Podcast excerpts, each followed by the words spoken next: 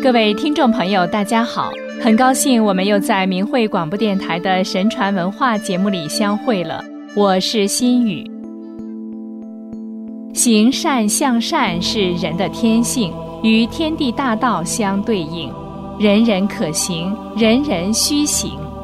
为人处世之道，就是要检查和对照自己是否能够保持善念，任何时候都能够坚持真理和正义原则。关爱他人，做事尽心尽力。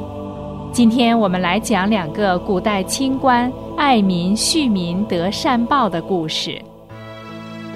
唐朝偃师人徐有功任蒲州司法参军，他为政宽厚仁恕，对百姓不忍施以破杖鞭笞处罚，而是用仁义道德去教育启迪其悔悟自新。为此，蒲州百姓和官吏都很受教育和感动，大家敬服他的恩泽，彼此互相约定勉励说：“我辈应当守法，若有人犯法，挨受徐参军杖罚的，我们大家一定要斥责并处罚他。”结果，徐有功终其一生从无责打一人，被人们称为“徐无杖”。在他的感化下。滁州各地民风大改，凭着惠民的政绩，徐有功被宣召进京，担任行四丞。武则天建位后，酷吏自虐天下，奸臣来俊臣、周兴等都是靠告密状诬陷人起家，他们构陷无辜，严刑峻法，使朝野惊恐，人人不敢正言。唯独徐有功直言为百姓辩护。由他护救的百姓有数十家。一次，来俊臣、周兴等联合诬陷狄仁杰等七名忠臣谋反，极力奏请武后斩杀。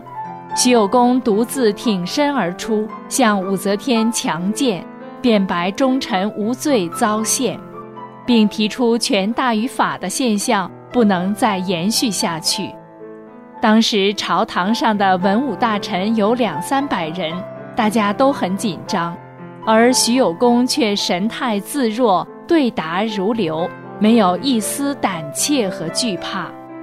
武则天开始时怒不可遏，后来见徐有功说的有理有据，也被他的勇气和见识所折服，令重新审议此案，由此使忠臣得以保全。徐有功一生为人伸冤，几次被贬，心中却泰然不忧；几次提升也不喜悦，不阿谀奉迎，仍矢志不渝地执法守正，制止着各种冤假错案。他任法官前后执政大案六七百件，救人数以万计，天下都称颂他是一位仁德之人。不久，来俊臣、周兴等酷吏相继遭受诛杀，而徐有功却声誉更隆，被任命为殿中御史，天下莫不相贺。后来官居司仆少卿，荣显善终，其子孙也都是贤明和品德高尚之人。唐中宗李显表彰他节操真敬，气怀亮直。寻古人之志业，识一代之贤良，追增其谥号忠正。徐有功坚持的正义必战胜邪恶的信念，和他对百姓的爱护，受到了人们的尊敬和推崇。明朝三元人王树注重气节和修持心性，提出。顺天理而善者为性之本。任扬州知府时，各处发生水灾，他救人心切，不等待向上报准，就发放粟米赈济饥荒，又普遍实行贷款，赈救灾区的居民，由此救活两百余万人口。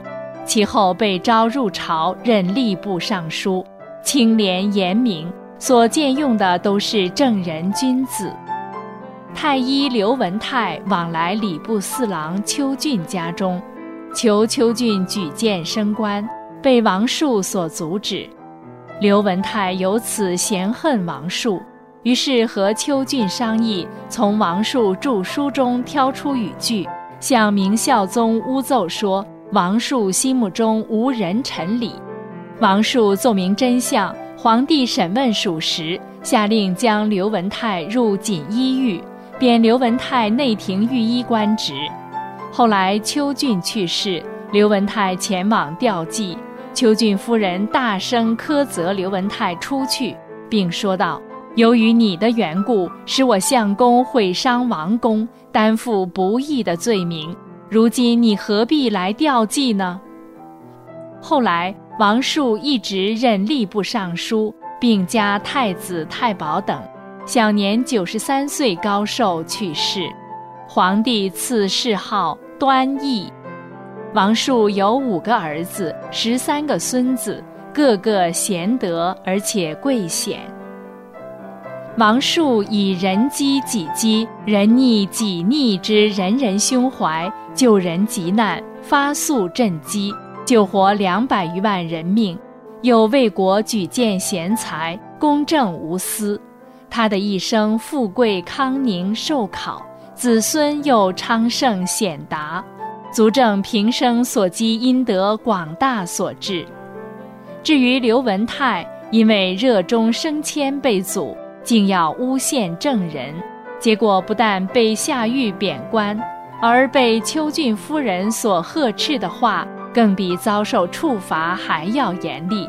这也是心术不仁者的下场。为人为官，一定要严于律己，遵循天理。替立因果，坚守道德和良知，才会有前途。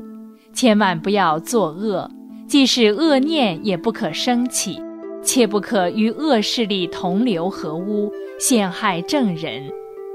命由天定，但是命运是好是坏，在乎自己塑造。行善就能得福，行恶即将得祸。天理在衡量着一切。各位听众朋友，这期的神传文化节目又要跟您说再见了，感谢您的收听，我们再会。